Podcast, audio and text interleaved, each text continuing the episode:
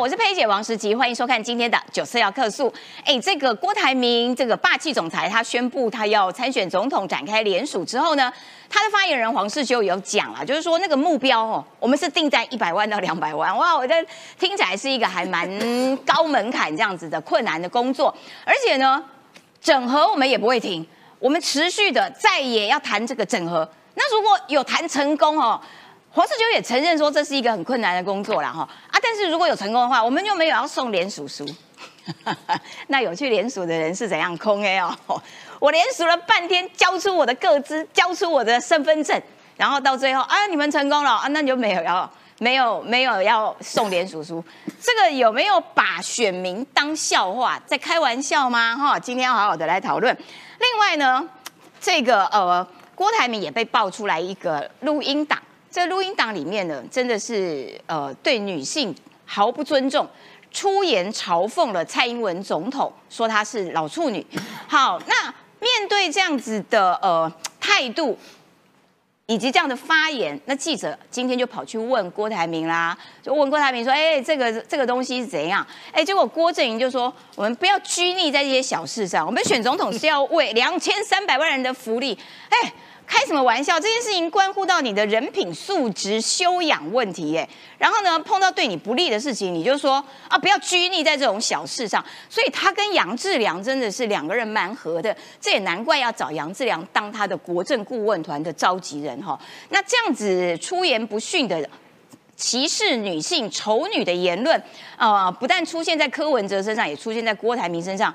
这种人告诉你说我要选总统，哎，那请问以后女性选民是如何看待这个仇视我们这个族群的总统呢？哦，这个我认为问题还蛮大的。另外一个问题大的还 包括了民众党，为什么？因为民众党被人家戏称是这个呃民众堂口，为什么呢？因为他不但云林党部哦看起来这个呃执行长啦什么的。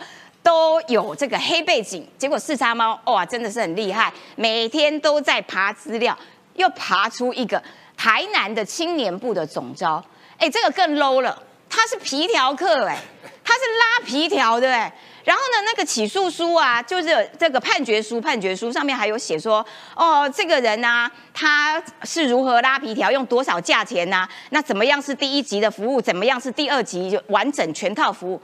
哎天哪！民众党专收这种这种东西，哎，然后你看又有这个呃地下借贷的啦，然后暴力讨债的啦，然后又有拉皮条的啦，然后这个各式各样奇奇怪怪的组合，我觉得整个黑道的图像都完整了，在民众党里面完整了，这个像话吗？另外，我们还要看到在这个国际军事方面的消息，就是说，哎，这个国防部呢昨天公布了一个这个。呃，中共军力的报告书，然后内容有写到说，习近平很可能在他的第三任任期当中要解决台湾问题的进程是如何如何。其实这个国际上面也有很多都有提醒，就是说可能时间点是在二零二七。其实那个二零二七的时间点，就是按照习近平第三任的大概快呃尾声那个时候做的这个推估哈。好，那所以这几年呢，对于台湾来说，这个。呃，如何强化自身的防御力是一个很大的关键。当然，对美国来说也是。而美国现在呢，看起来要跟菲律宾谈一个合作，合作什么呢？在巴丹岛是不是要弄一个军港？然后呢，这个军港呢，就由我们美国啊来进行管理。不但管这个军港，更有甚者，可能巴丹岛都要来给我们美国人管了。哎，这个是不是对于台湾的防护又增加了一点实力？因为巴丹岛跟台湾。非常非常的接近，只有两百公里。哎，台湾台北到高雄也要三四百公里。哎，巴丹岛跟台湾南部只有两百公里而已。另外还要看到这个乌克兰哦，呃，无人机最大的规模的攻击行动呢，哎，最近展开喽。那么因为外媒有这样子的报道，所以现在这样子的行动是不是应验了当初泽伦斯基所说的？战场回到俄罗斯本土人的好，今天都有详细的讨论，赶快来介绍今天的来宾。首先欢迎的是最资深的政治幕僚吴坤宇，坤宇哥，来，时间好，大家好。还有这个呃台北市议员、民进党的国际部的主任赵怡翔，十一姐，大家好。还有资深媒体人钟年晃，十七好，大家好。哎，今天是记者节，祝记者生日快乐，哎，不是生日快乐，记者节快乐，记者节快乐。我今天我今天早上看到很多线上记者在 po 他采访的照片。我就很哀怨去找以前采访照片，发现没有数位档。那那个话术都是相片，话术都属于古迹类。对对对对。好，再来欢迎的是政治评论员林玉慧小芳。好，刚才四叉猫在一个小时前呢，他又收集到了民众党的更生人卡牌当中，又增加了一枚，现在呢是赌博罪。赌博罪 啊！天哪！赞赞赞赞赞！哦，这个有开雕金的更生人卡牌哦，开餐馆的啦。哇，这整的黑道图齐了，各种的犯罪样态都有齐备完整啊，就在民众堂口啊！天哪，一个政党怎么可以变成这样子哈？堕落来，可见你看这些人靠近了柯文哲，他们 并没有变好啊，他们哪有变好？他们他们都判刑是最是去年的事情哎，所以柯文哲是耶稣会的帮主吗？不像啊哈！来，我们一开始要请这个呃连晃连晃来。我们来看一下联署这件事情啦，言归正传啦。因为郭台铭要展开联署了嘛，然后呢，可是他一方面要联署，另外一方面我还是要谈整合。那黄世修呢，他就说整合成功我就没有要送件，然后有各式各样的联署的小 paper。到底应该要怎么样子进行？包括了说，也传出来说，哎，找了好多公关公司，公关公司联署，可是公关公司没有组织力道，没错，这个应该有点困难。然后又传出来说，一份是收两百块，两百块，嗯，真的吗？啊，那黄世修否认啊，黄世修说。这是外行人了，嗯，因为你如果一份收两百块的话，这样就三百才对嘛，这样就有对价关系啦。就是说我们不是这样子计价的，不知道用一个什么神秘的计价方式。我相信价钱不会便宜啦，因为大家想说，哇，这个国民爸爸嘛，有没有啊？很有钱，什么都没有。就是最有钱，那我们当然一份的这个合作份数，当然要收比较高的价钱了。但是这一次票期不能开九十天哈。哦，对对哦，这什么九十天是开六个月，一百八十天，六个月都选完了，去哪里收钱啊？开玩笑呀！台湾的呃中小企业界的行情是这样，平常长期合作可以开三个月、六个月，但是对不起。选举的支票，你最多只能开到投票前一天，因为过去曾经有那个落选的，你知道，第二天早上去收款，就发现铁门拉下来，然后从此再也收不到钱。哈，对，好尴尬。对对，所以呢，记得票要开好哈，一月十三之前哦。联署要不要花钱？联署当然花钱，联署要花多少钱？等一下这个有联署经验，坤玉兄会跟我们解释哈。资深联署人，对对，资深联署人，对。联署其实并不是呃金条兄，因为他以前叫土条，现在因为月薪四十五万升级叫金条啊，不是金条兄用他以前公投联署的观念在想象总统的联署，因为是完完全不一样的事情。最大差别在哪里？公投联署只要填个资。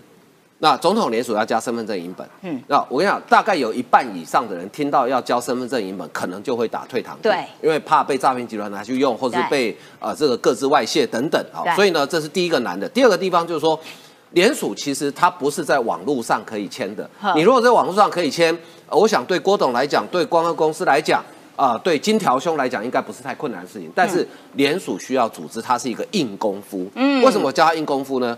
今天。假设时期你要去联署，我给你十万份联署书，请问你要发给谁？对啊，我我站在大马路上晒太阳发嘛。对，摆摊位吗？摆摊位还是会有人来啦，但是我觉得那个效益不高。其实我跟你讲，联署我们都会看到摆摊位，将来郭董会摆摊位，但事实上呢，摆摊位那个叫空战，嗯，那个就是给媒体拍的，然后给一般人看的，说，哎，你看我很热闹在联署。真正的联署在基层，下到基层组织的话，那个是很扎实的功夫。哎，摆摊那种空战哈，就是说，譬呃，那种如果是四大公投那种理念型的，就会有人自动靠过来。没错。可是这种的，我觉得比较难，因为大家说你要不要爱地球？要，我要爱地球，赶快签一下。对，你要不要孝顺父母？要。对。然后你要不要爱环保？你要不要支持郭台铭？嗯。要交身份证影本？嗯，算了，我回家再想想。可能会会遇到这样情况哈。对。我们不是唱衰郭董，我还我个人还是觉得他联署会过了。但是难度真的很高了哈。好，那所以呢，这里面有很多问题，就比如说找公关公司，我不管你找几家了哈。嗯。你找公关公司帮忙，就是公关公司，他也许在办活动、举办记者会，或是做选举的策略，也许他有他的专业之处。嗯。但是公关公司并没有组织，所以你要他们落实到组织去联署，这恐怕不是公关公司所擅长的。除非他找的公关公司是那一种国民党地方派系开的公关公司。好，我知道有一些。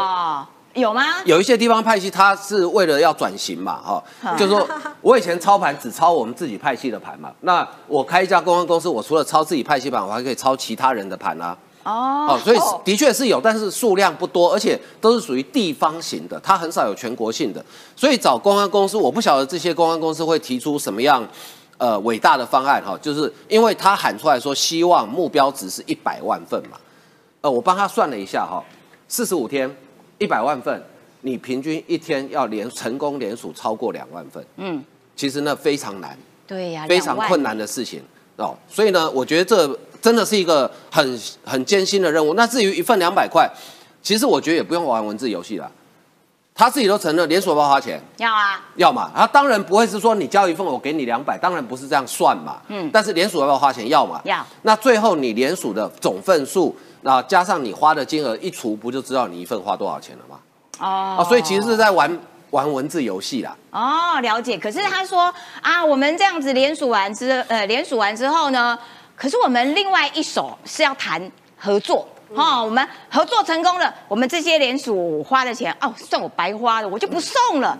哎，那这样子的话是在装孝为吗？我而且还有一个重点就是说，你看他要谈合作，现在国民党的讲法是说。啊，蓝白整合比较有可能啦。就是国民党对郭台铭的态度有点坚壁清野了，你不准去跟我联署哦，要不然我党纪处分哦。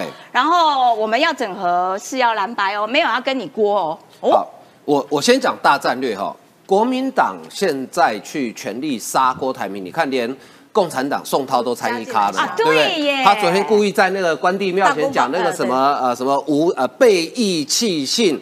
天人共禄啊，那个禄是杀的意思哦，不是侮辱的侮哦。就是人人得而诛之。对对对对，现在连共产党都进来参与咖了嘛？哦，就整个大战略部分，国民党完全就是八月二十八号就是国民党第一 day 叫攻击发起日，对，郭台铭宣布参选了嘛？对，这时候一定是全面杀，叫做攘外必先安内，哦，这个战略是对的。嗯，那蓝白合呢？这个是骗人的。哦，为什么？蓝白不会合嘛？除非你侯爷愿意当副的嘛？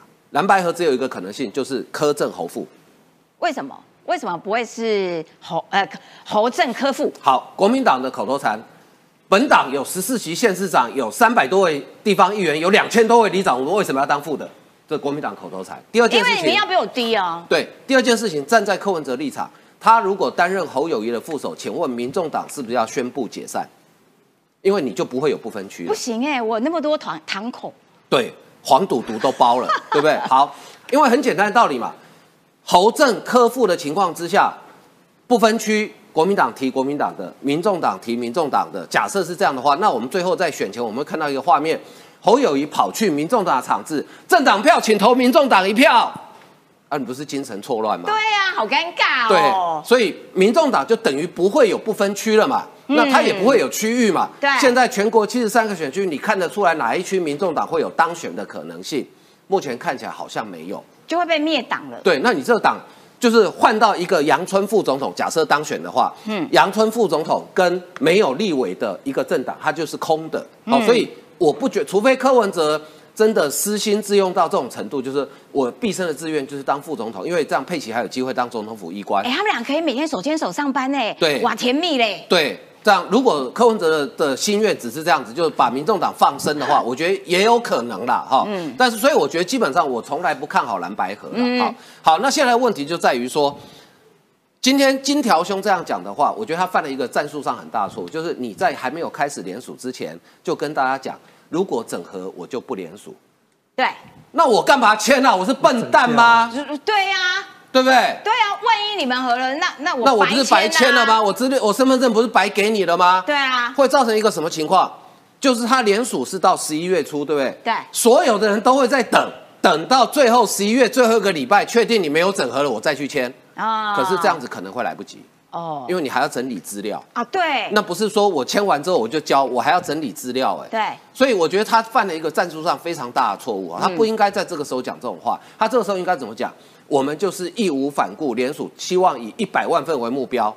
对呀，这样子才能冲嘛。你根本不要去谈所谓的整合的事情。好好，那郭正亮是讲说，如果韩国瑜居中协调，应该能让侯科讲话算数，是吗？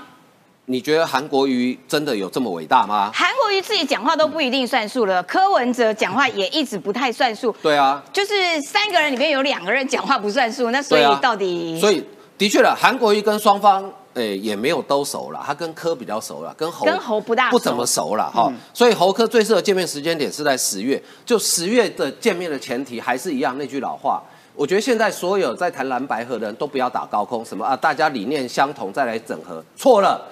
整合第一件事，先决定谁正谁负啊！正负都瞧不懂，谈什么理念？说的也是，对不对？理念相合，结果两个都要当正的，请问整合得起来吗？嗯，这不可能的事情嘛。所以呢，我觉得蓝白合基本上，我个人觉得是几乎没有机会了。好，那唯一的可能性是郭跟柯来合，就是但是前提是郭的民调够高。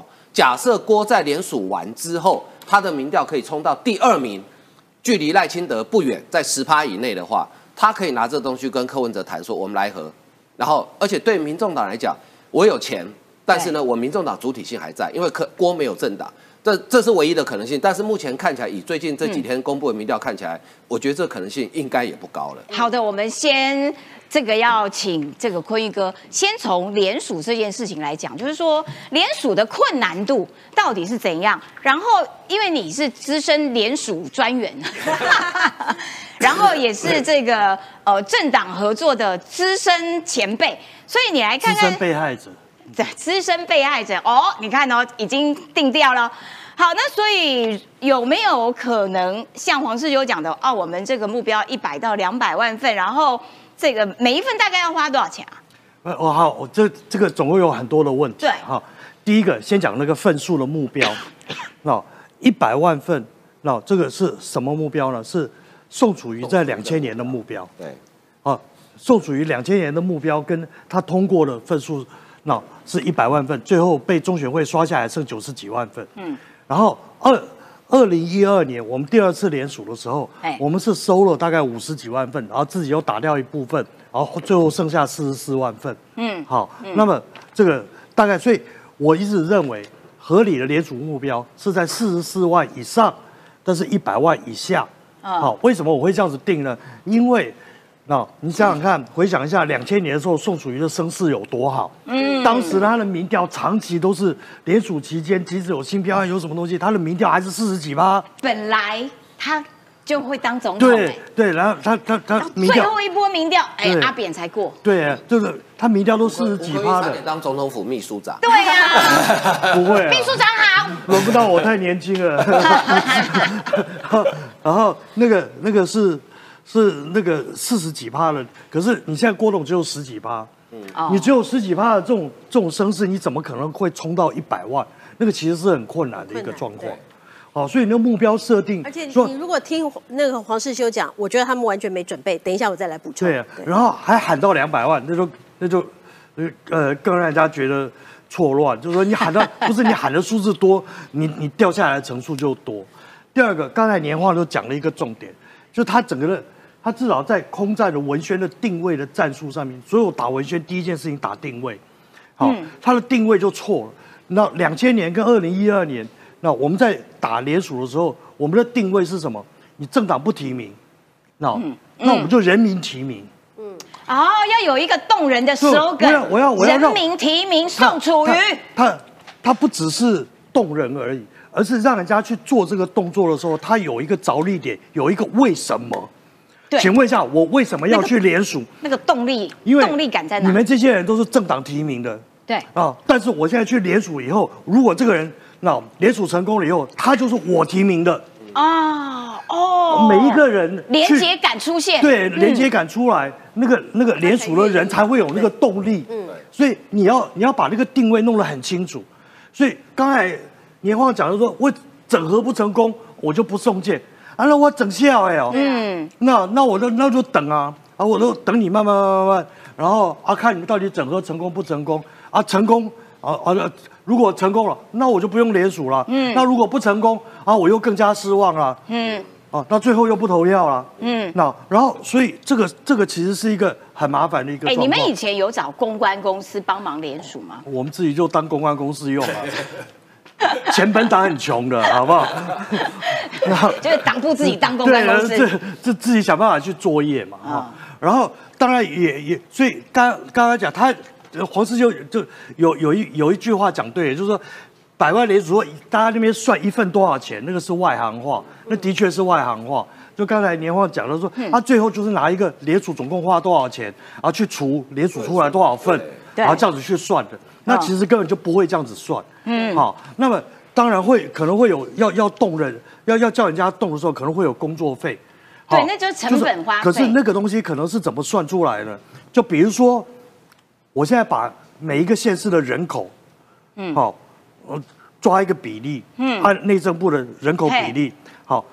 这个，然后我乘呃，用我的联署目标去去乘以这个百分比，嗯，好，所以比如说新北市的人口，我那天算新北市的人新新北市的人口大概是全国总人口的十七趴，嗯，所以我当我以百万联署为目标的时候，新北市就要给我生十七万份出来，嗯，然后我要为了要让新北市生十七万份，那么新北市的工作点啊工作站，我是不是要给他十七万份的一个大概的？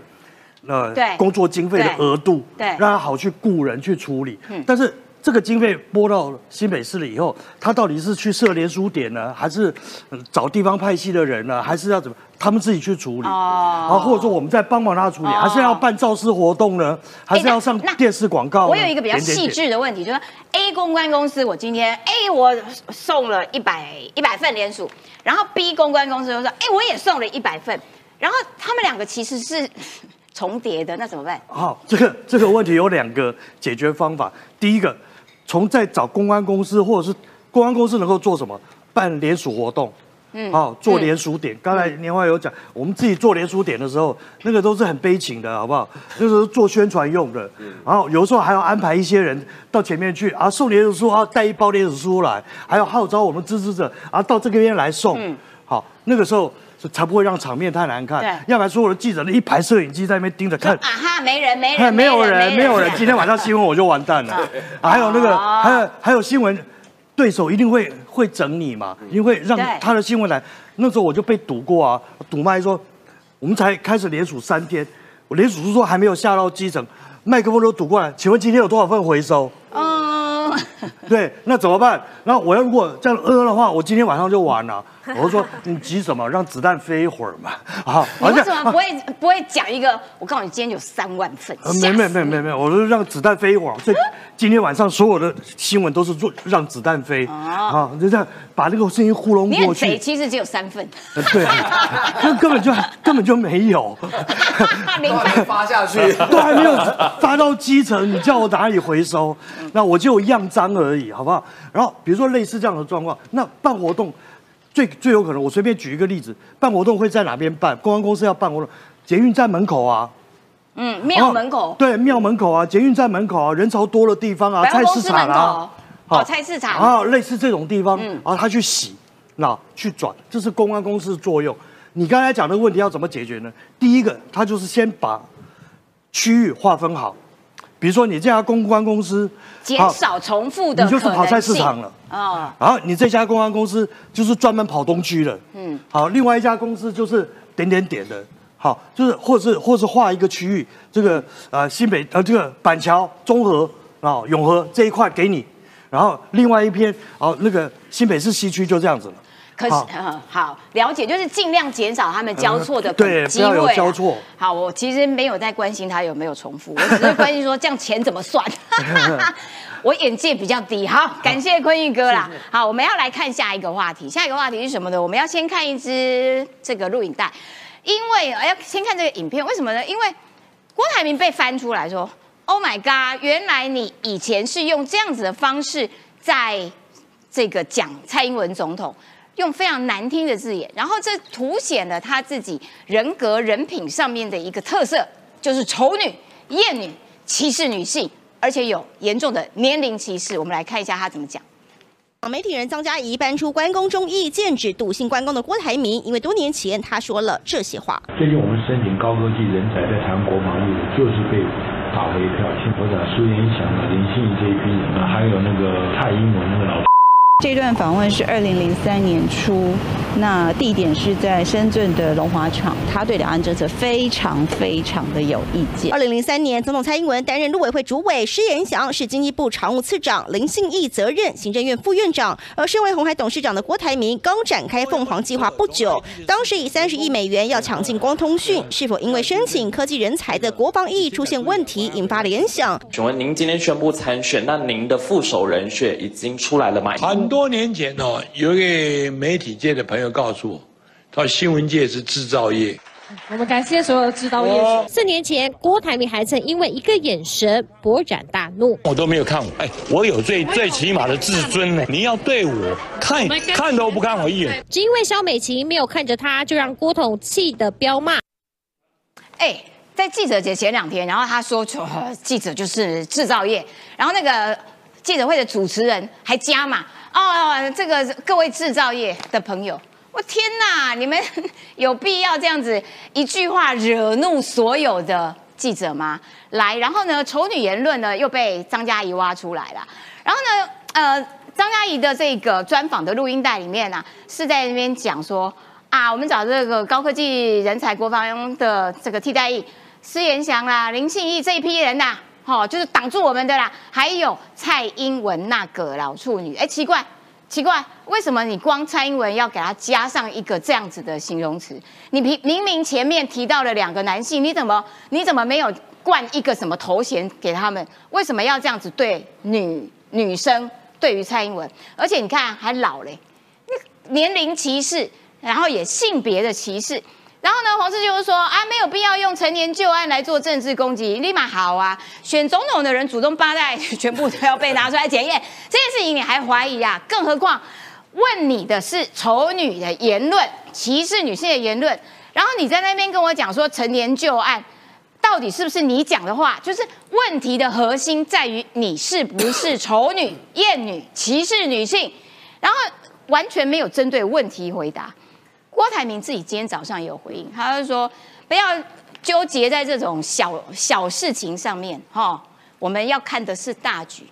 哎，奇怪了，问你问题你就闪掉，你当年是怎么对肖美琴的？你你连骂他几次？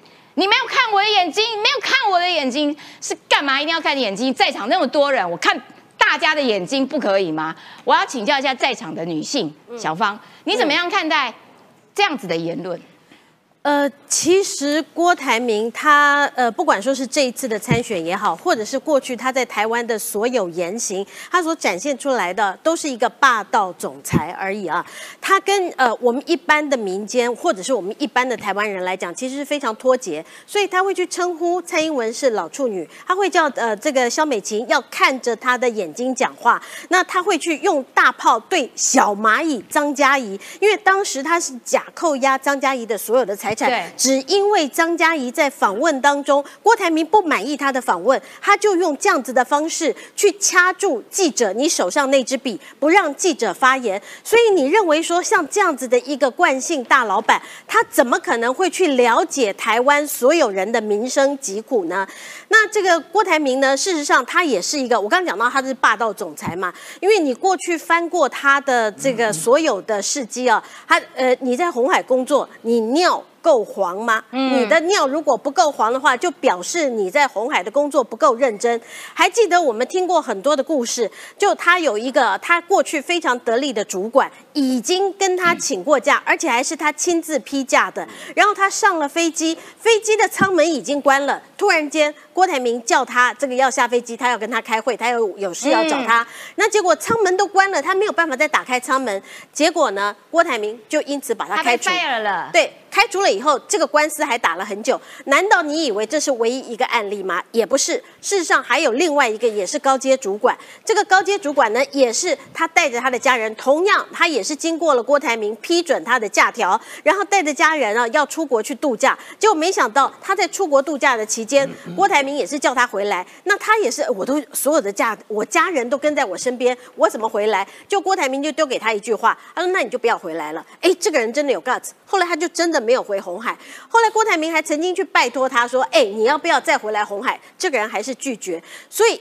一个他当总裁的时候，他是这样子不体恤任何的劳权；一个他当他手上有权力的时候，他是这样子对待一个采访他的记者；一个作为公民的人，他是这样子在看待民选的，不管是当时啊蔡英文他是立法委员也好，或者是政府官员也好，你要批评批评他的政策，你要批评批评他在施政上面哪里做不对，你做人身攻击是什么？你做人身攻击的意思，呃，到底在哪里？更何况这件事情，老实讲，我觉得你都事过境迁了，而且我觉得你现在也不应该再演霸道总裁。你现在都是妈周丁哎阿明啊，你那个那个国旗帽戴成这个样子，你到处可以跟人家去喝这个三只小猪的咖啡，还可以喝奶茶了。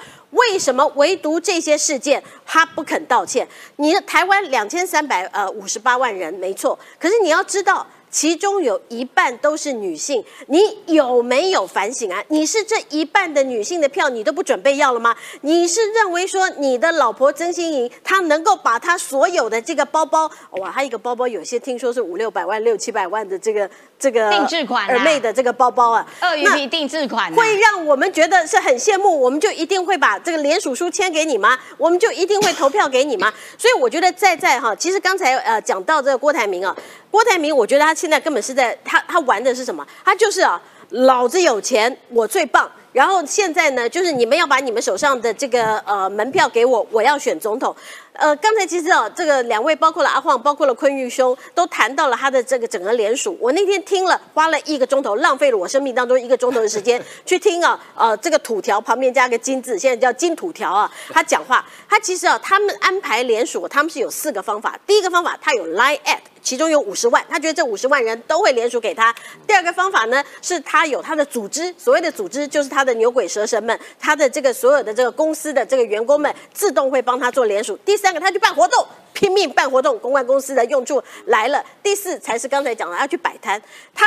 玩的是姜太公钓鱼，愿者上钩。你认为他有像坤玉哥刚才讲的，他过去不管是在这个宋楚瑜先生的两次联署当中，他们认真的去摆摊，认真的去做计划，认真的去规划，说我要在什么地方拿到多少份的联署书吗？没有啦，他就是哈，纯粹就我是老大，我最棒，所以你要把你手上的这个呃选票要给我。那问题是台湾的民主到现在。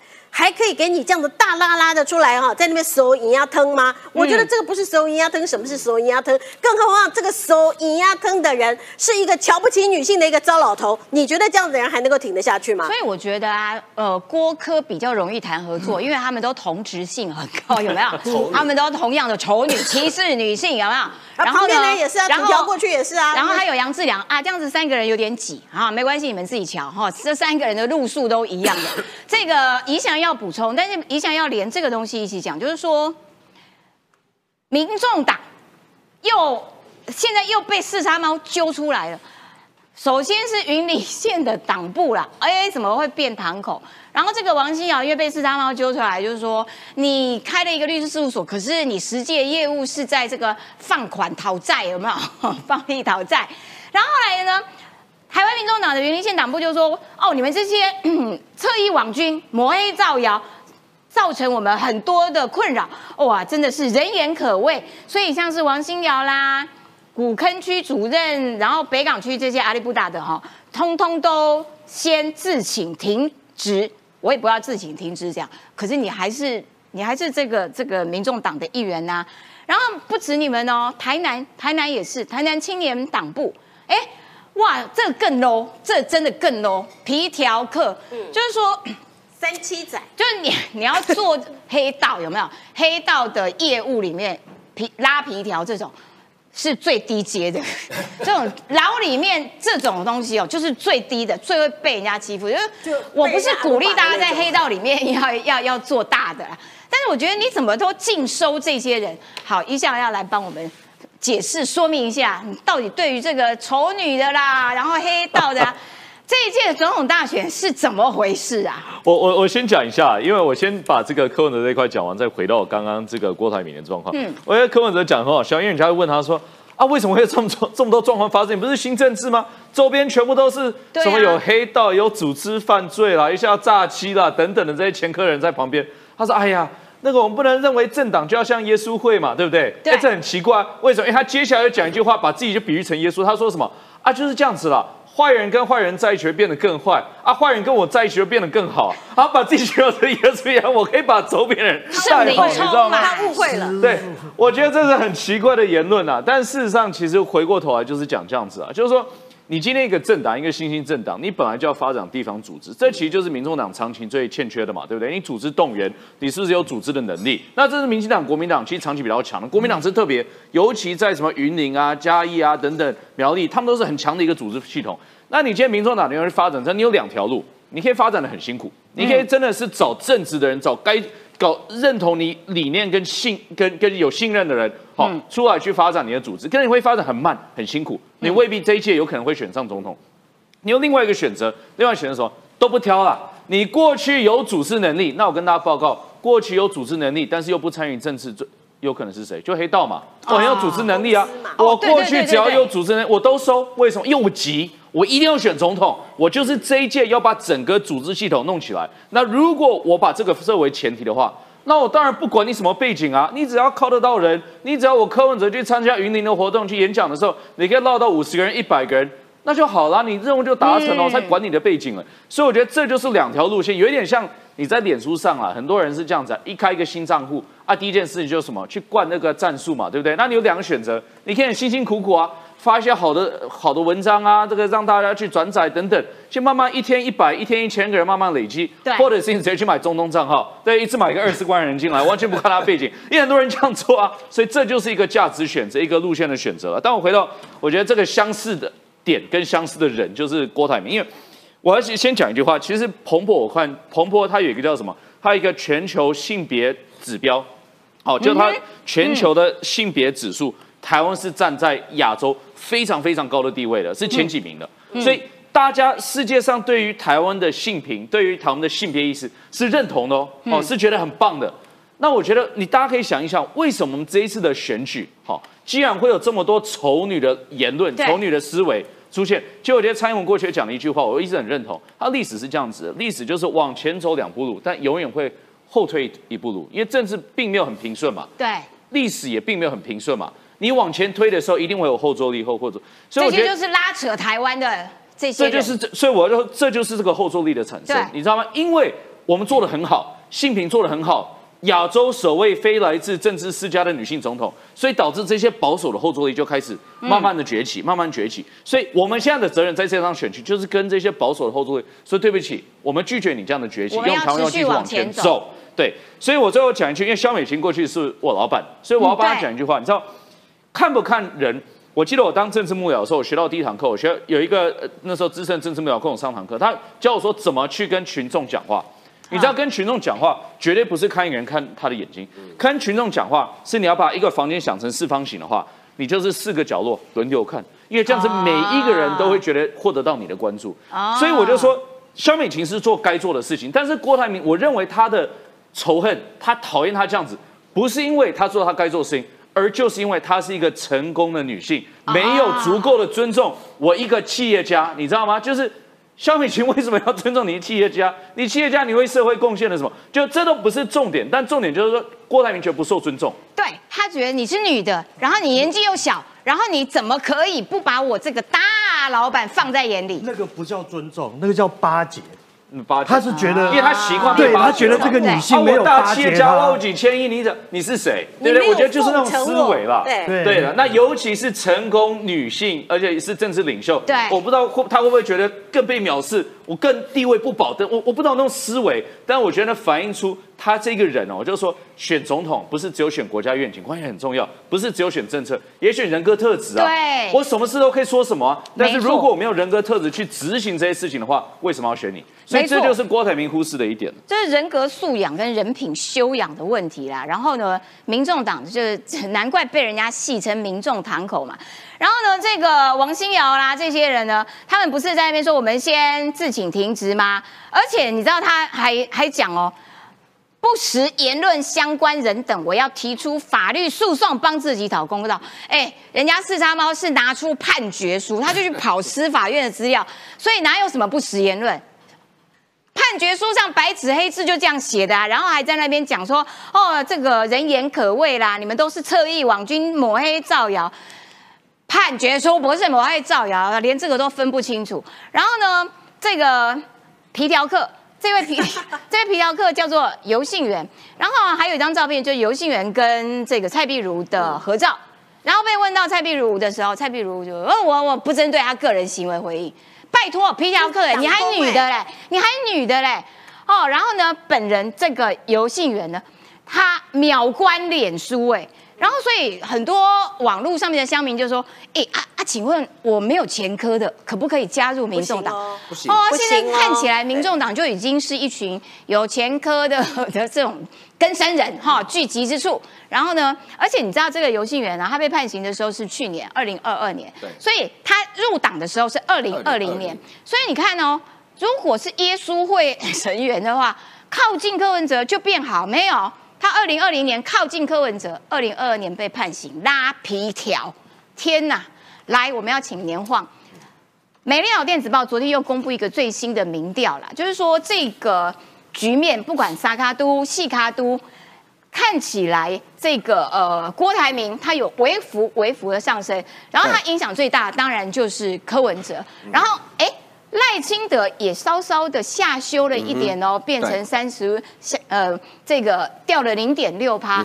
来来跟我们分析一下这个呃最新版的民调，然后它牵涉到说到底政党轮替啦，或者是谁跟谁合啦，有没有可能下架民进党啦这些东西？但是我忍不住一定要先讲一下这个皮条客。好的，皮条客。为什么呢？因为这一位皮条客呢，嗯，游信元哈，其实他是全民众党，我不晓得民众党现在有多少党员了哈。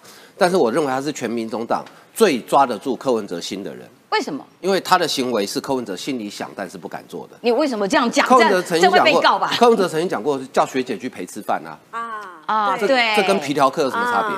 啊，对哈，对不对？所以全党最了解柯文哲就他。哎，而且他应该要到党中央，他可以安排很多事情，就他很快就可以升职了啊，就直接不用再待在台南地方，我们直接升副主席。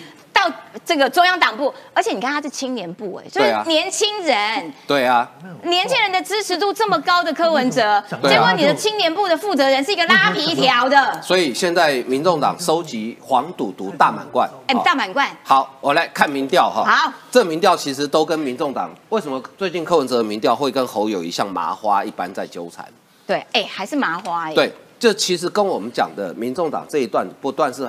丑女、黑道，甚至多了一个黄，其实都有关。因为民众党主要它的民调的支持度，我曾经讲过，它它是一个底部很空的政党，因为它没有组织，没有抓地力，它完全靠形象、靠空战。所以当他的形象有一个单一的议题去毁掉他的形象，或者对他形象有伤的时候，就会马上反映在民调上。好，先看这个是三个人的哈，呃，三个人的看起来就是你看柯文哲二十点二。侯友谊是九点二，其实两个人只差一趴，对，几乎就是平手。你看，从这一次之后，这一次大概应该是差不多是在七月底、七月中中下旬的民调开始，侯跟柯就开始纠缠。嗯，侯曾经有往下掉一点，但是马上又追回来。哦，所以显显然侯友谊最近的确，他最近为什么民调可以稍微追上柯，是因为呃国民党第一个慢慢开始在整合，第二个是他最近真的没有犯什么错。嗯，好，没有犯什么错，好，这是三个人，这四个人的情况之下，请注意这个数字，柯文哲在三个人是二十点二，侯友谊是十九点二，赖清德是三十五点九，加入郭台铭这个可变因素之后呢，赖清德几乎没动，对，只差零点六，对，侯友谊十七点八，掉了大概一点四，柯文哲变十七点一，掉了三点一，所以谁参选对柯文哲影响最大？郭台铭就是郭台铭，这个答案已经非常清楚。柯文哲自己也非常清楚，所以柯文哲最怕的天敌是谁？就是郭台铭。好，那这个东西就是我为什么我一直觉得说郭柯最后有可能合作，因为郭台铭只要拿这个东西去告诉柯文哲说，我选你一定不会赢，对，我们合作可能还有机会，对，我们只要把民调冲高，对侯友谊搞一下气保，好就结束了。对，所以呢，这个我就可以跟佩奇一起上班了。对，这个就是郭台铭的本钱。好。再来看这个呃分析，他这一题问的是说呢，你赞不赞成政党轮替？然后他分比较细，民进党继续做换民众党做，换国民党做，换无党籍做哈。以前的无党籍，我们可能会把它解释成说比较没有政党倾向，嗯，但是现在因为多了一个郭台铭，所以有些人可能会把它跟郭台铭做某种程度的连接，但是我觉得不是百分之百类比了哈。嗯，好，民进党继续做的呢，这个民调起起伏伏，从三十趴一直到最高的时候，曾经到三十三、三十四，最高到三十五、三十六，对，像最近稍微往下一点点。好，大概在还在三十一左右啊，所以大概三分之一的人觉得，哎，民进党现在做的还不错，应该可以让他继续做。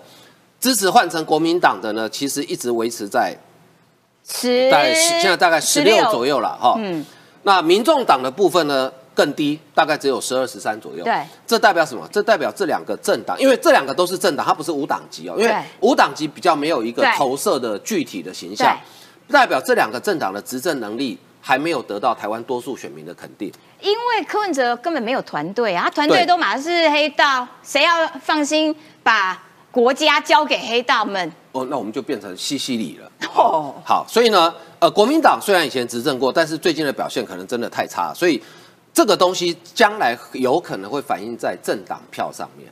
就我对你这个党不信任，我自然就不会把政党票投给你，所以会牵涉到他不分区立委的席次啊。嗯，好，再来看这一题更有趣哦。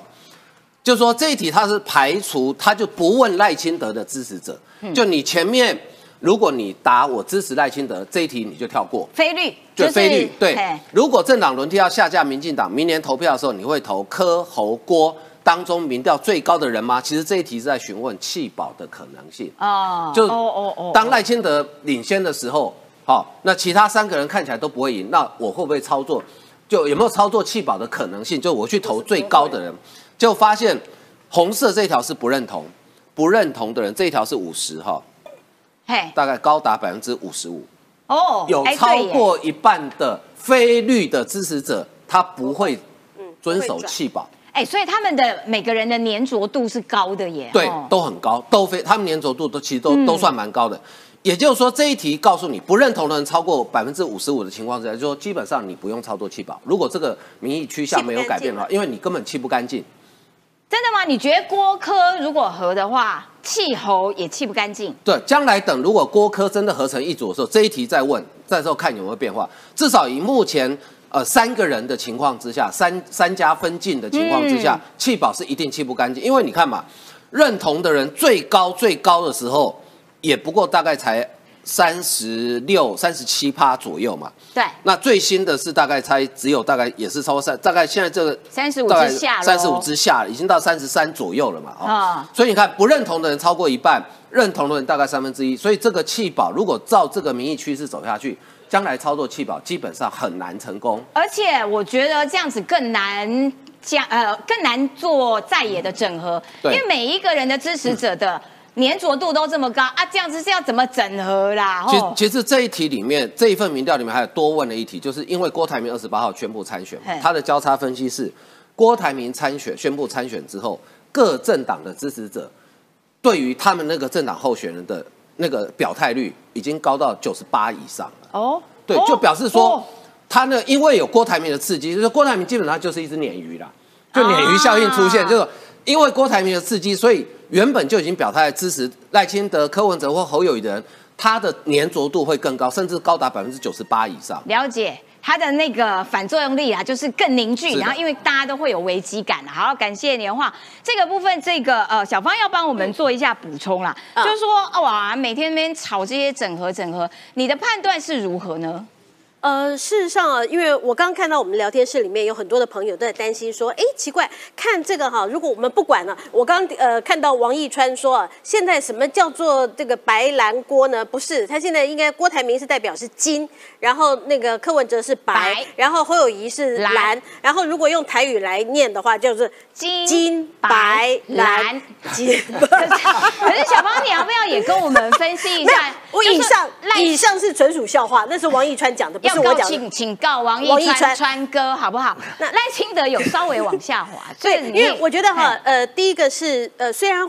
美丽岛这是一个长期滚动式的民调，但是呢，我们应该是从二十五次开始哈，就看到美丽岛这滚动式的民调，看到这个赖清德是突破四成，然后甚至于超过四成，一直到现在，哎，有一些的朋友哈，就包括我们聊天室里面的朋友都觉得说，哎，为什么趋势往下？事实上啊，因为那个最高点的时候是赖清德刚从国外回来，他享受着那个就是外交上面的那个红利，大家觉得他在外交上面是非常稳定的，国家交给他，大家是觉得那个放心的那一个高峰期。那因为他在出去回来之后，一直到现在，其实呢，另外三位金白蓝呢，你会发现说他们的新呃新新闻，对不起，我自己都觉得很好笑，他们的新闻是比较多，所以反而会让赖清德相对的就会觉得说，好像感觉上没有什么新闻。那因为没有新闻的这个关系，可能他的这个民调就会有些的惰性，然后再加上赖清德自己他也选择的策略，他选择的策略呢是干脆。既然在新闻上面啊，金白蓝占了所有的目光焦点，那他就去跑基层。所以呢，他跑什么基层？你可以看到他去挖蓝营的墙角，包括了大安、文山。万华、新店跟中和这些地方，其实有一些都是他的民主大联盟的地方，像包括了大安的苗博雅，然后呃新店的呃曾博瑜，还有中和的吴征，甚至于啊这个比较辛苦的，包括文山的这个王敏生，还有这个万华的这个吴佩义。那呃这些的候选人呢，赖清德带着他们去干什么？带着他们去拜访。这个国民党长期的里长、长期的支持者，甚至于是过去曾经呃代表国民党参选的这些议员的候选人，上次是落选，然后一一的去这些的公庙拔庄。所以现在赖清德或许大家会觉得说，他在这个呃媒体上面感觉上没有金白蓝三位表现的这样呃金光相将、水气千条，但是呢，事实上他是努力去拔庄来着。了解，所以他。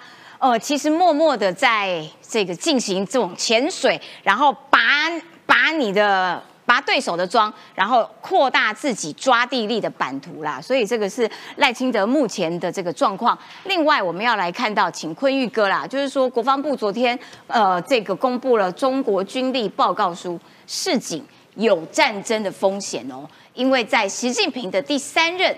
可能会把台湾做一个嗯最后的处理，真的没有这个这个事情其实是一件好事了啊？为什么？什么叫好事呢？因为这个老老习在第三任期内想要处理台湾，那这个所有搞国际关系或者是搞军事人早就已经知道这件事了。对，国外的专家也记也也注意很久了，美军甚至很认真的把老习讲的话，哦，二零二七年。啊，这个目标把它认为说是有可能的那动作，所以以这个为假设做制定了一系列啊援助台湾也好，或是维护西太平洋防线的计划也好，哦，人家都很认真的对待，只有我们那那个国家啊，经常为了这个怕制造人民恐慌，嗯，所以就不承认这个现实。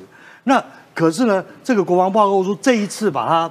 列出来，它就代表我们的政府终于啊啊去去去认真的面对这个问题，而且很坦开诚布公的跟大家讲说啊，他们可能会有啊，他们他们的军委将领具备有实战经验、科技专长、手捻海海事务啊，然后所以他这个是有可能，他有这个能力，已经准备好是是要往这个方向走了，好，所以他接下来他接下来。他这国防报告书里面做，那我们要针对他们不同的东西的，那不同的这个可能的作战方式，或是影响台湾方式，我们有各种的对应方法。这样子的态度其实是对的，嗯，这是一个面对危机处理的一个态度，就跟我们的救灾救灾防灾体系一样。对，那台风、地震可能都随时都会来，那我们怎么办？加强建筑结构。那如果有状况的时候，那我们要怎么处理？好，方案制定出来，这样就好了，大家就不用恐慌了。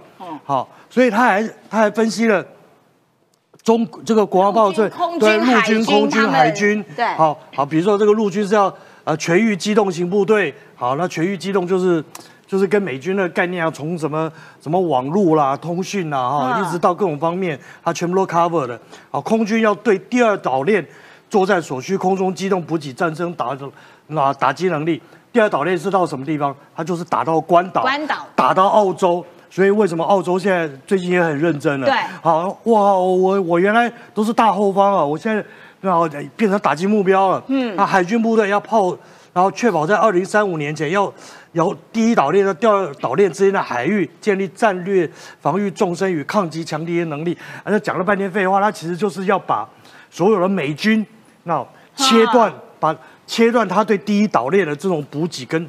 跟攻击，所以国防部其实很认真的面对这个预判，说中国你可你目前准备的怎么样，然后预判一个时间点，所以在这个时间点之前，我们要做好更多更多的准备。那我们的能力可能只能保卫台湾本岛，好，这个这个以我们的体量，好，那但是呢，怎么呃呃第二岛链跟第一岛链中间这个事情什么？我们跟美军配合，跟日本配合，对，跟其他盟国配合，这样就好了。然后我们自己这个增强实力的这个方法，对对，超支在我的部分，哎，明年就要。明年就要恢复一年期征兵制，然后三大配套提升战力啊，比如说第一个啊，他调调高他的薪资，嗯，然后让你对。让让你当兵不要那么亏了哈，不要觉得自己是那个廉价劳工哈，然后并以严拟专法草案啊，规划政府由政府。提拨一年义务期的退休金，对。对，好，教育部、内政部分别啊订定弹性休业指引啊这些规定，使大学乐师班呃学士班学生得一期愿意选择弹性休业完成服役。对，就是一个跨部会的各个层面，其实都简单的讲，这这些三个东西，这些东西，它呃这个新闻只讲了一个部分，事实上这个义务役的规划它还有弹性。好，也就是说，它其实概念上面它是分成四个阶段。嗯，好，它第一个阶段入伍训，第二个阶段专长训，第三个阶段可能就是下基地或是专，然后第二专长，然后再来，然后它要有一个实际的服役期，类似这样，时间不一定是三个月了，但是这样，那像最后一个东西，为什么会有这个东西出现呢？为什么要跟内政部跟教育部合作？对，因为现在军现在的军队不是以前的大头兵。它有很多的什么电子啦、通讯啊、无人机啊，有各种装备要操作，还有机械啊、修理啊这些专精的东西，我通通可以让你这个呃大专兵，然后在学校里面修 修完以后，到部队里面服役，获得实际经验以后，甚至我可以达到某一个标准，我可以发给你证照。嗯，好，哎，以前我在工兵的时候，那我们我们后来工兵学校出去的学生，服役的学生，啊，都常常回来，为什么？那都是很有钱，开跑车、开开宾士回来。那个因为工兵他他学了那个外哦开怪手，哎开怪手那个证照，那个出去一个月几十几万呢。哎，我觉得开怪手我真的。对，很厉害。我其实还蛮像玩玩看那个怪兽。对对对对对，那个很厉害。我我们公立学校教官里面赚最多的就是那个教开怪手的那个教官。有那个开了。对对，所以我觉得其实跨部会，然后那个让你的选择变多，对，你就比较有弹性。对，嗯。然后我们跟其他国家的联合以外，那。我们我们除了刚才讲的外交性的联盟以外，美军现在也很认真。对，好，我们之前就讲过了，说在这个美菲巴丹美美国在巴跟最近跟菲律宾商量，我要在巴丹岛好去建一个军港。好，对，美军巴丹岛本来就一个小机场，那那美军为什么要建军港呢？很简单，它建了军港以后，它上面就一定会有空军基地。会可能会再去改建一下机场跑道，啊，把它拉长一下，让什么运输机啊，什么东西它都可以降下来。这个地方就货真价实变成一个基地。啊，哦，那么这样子一个基地有什么好处呢？第一个，如果它上面的机场现在 F 三十五有的是可以短场起降的。啊啊，舰载舰载型 C 型是舰载机，那 A 型它的其实它可以调整。好，它它虽然跑道比较。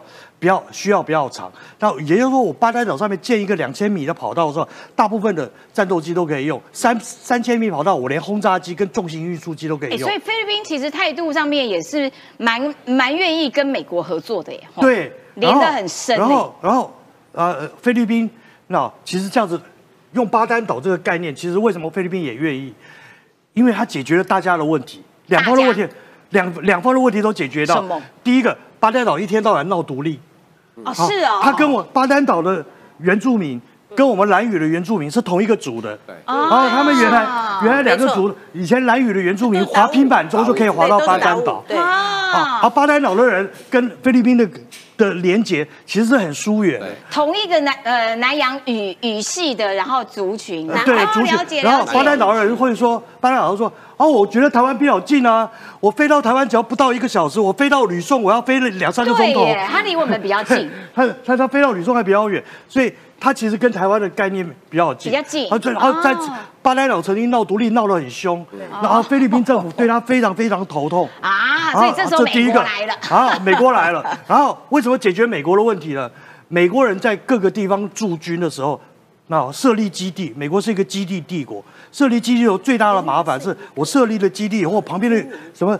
什么什么要补助啦，要干嘛？很多人都会抗议。美国在加索纳空军基地在冲绳就常常被抗议嘛，大家都有记得。好，然后或者有很多的纠纷。而且我在陆地上设一个基地的时候，我要准备很多兵啊，敌军坦克冲过来怎么办？对。可在海上就没有啦，就没有问题啊。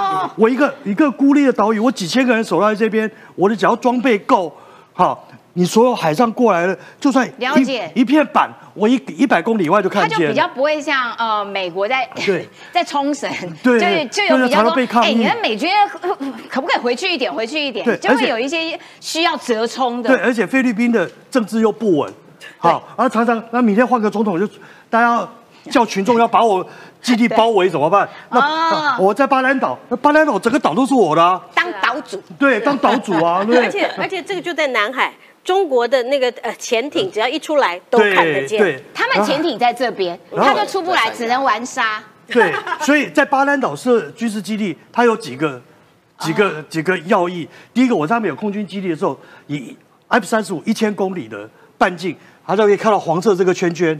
好，这是 F 三十五的，这是福建，这是浙江，这是江西、广东。好，这边一点点就是海南。哦，对。这边全部都在它的攻击范围内啊，所以哦，你看整个台海，那台海是两个圈圈，这边北边这个圈圈是加手纳，所以老共如果从海面上这样子攻击过来的时候，它是双方做夹击，了解，了解，还有成犄角之势，这第一个攻击的部分。所以台湾有两重保护，哎，而且防卫，我们现在最讨厌什么？老共的那个空军西南空域袭扰，有没有？对，这就是他的路线。对。经常我们都看到的是这个，嗯，对，这个路径。对，好，我现在把两脑一射下去，两百公里，啊，什么啊，反舰飞弹啦，防空飞弹，以两百公里画一个红色的圈圈，在这个地方，我整个卡巴士海峡全部都 cover 住了。对，哎，来啊，来啊，他们就比较嗯会进弹，你不，你你过来没有关系，你过来我锁定你，我让你飞机上面那个警报器哔哔叫，对，然后你的参飞机的参数、电子参数什么，我全部都收集完毕。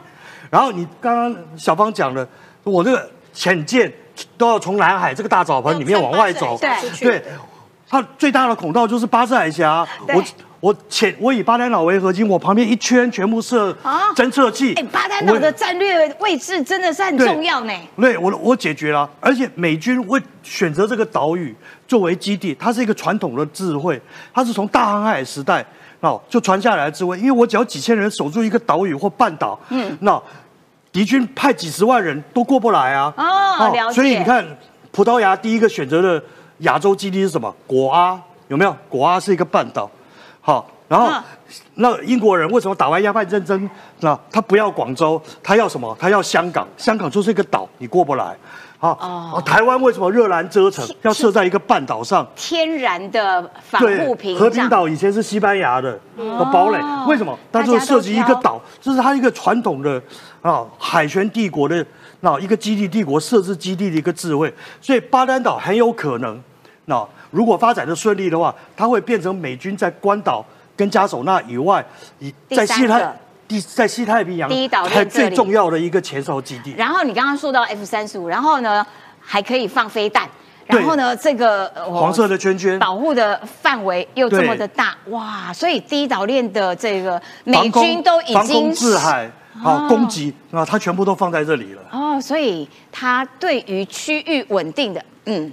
做了非常足的功课，是好的，感谢坤玉哥帮我们做这样子详细的图解的解说。好啦，今天节目时间到啦，下个礼拜一同一个时间，拜拜。